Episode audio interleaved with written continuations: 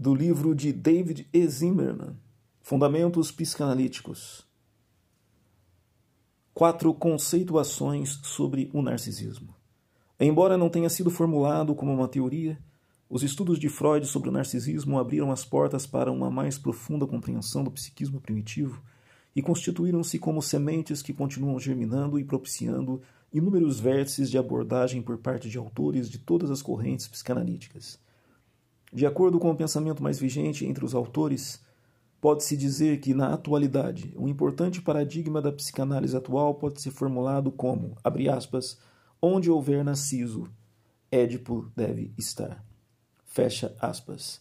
Grunberger, 1979.